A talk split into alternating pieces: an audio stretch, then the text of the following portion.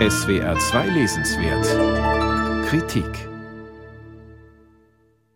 Blei Bonnets Roman heißt Das Meer, doch der Ozean kommt in dem Buch allenfalls am Rande vor.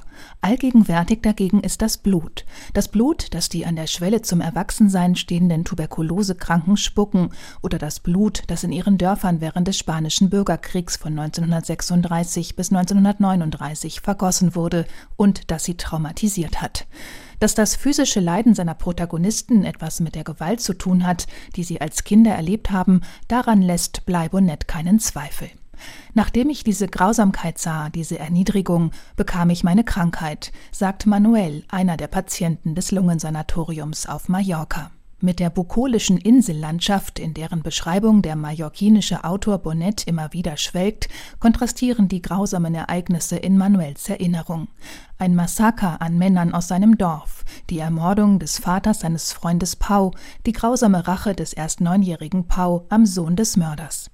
Das Meer ist kein Buch über den spanischen Bürgerkrieg, aber erzählt davon, wie sich der Krieg mit seinen Gräueln und Entbehrungen in die Körper und Seelen junger Mallorquiner eingegraben hat. Die Krankheit Tuberkulose kann dabei wohl auch als Metapher für eine kranke, zerstörte Gesellschaft verstanden werden. Das Leben in der Lungenheilstätte, das Bleibonett eindrücklich beschreibt, kannte er aus eigenem Erleben. Der Autor selbst erkrankte in seiner Jugend an Tuberkulose.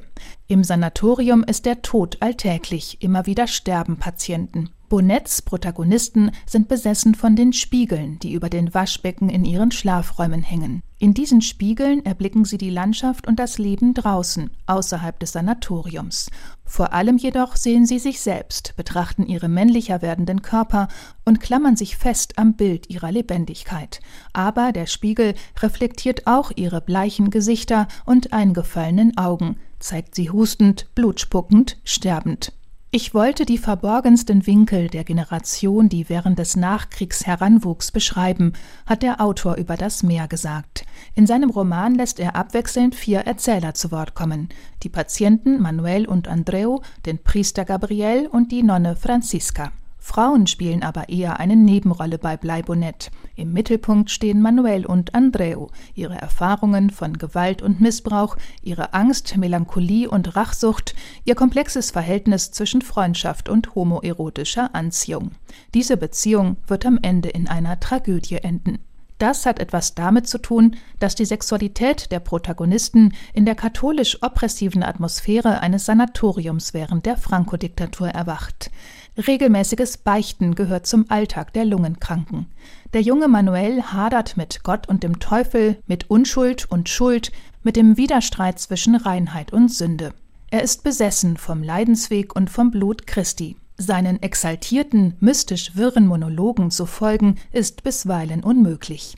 Bleibonets Werk umgebe die Aura des Unergründbaren, hat ein katalanischer Philologe geschrieben. Leichte Kost ist das Meer definitiv nicht. Abgemildert werden die Delirien aus dem Sanatorium durch die Poesie, mit der Bonnet die opulente Landschaft seiner Heimat Mallorca abbildet, wie ein Maler mit immer neuen Farben und Pinselstrichen. Einer der Mentoren des jungen Blay Bonnet war der spätere spanische Literaturnobelpreisträger Camilo José Cela, der einige Jahre auf Mallorca verbrachte.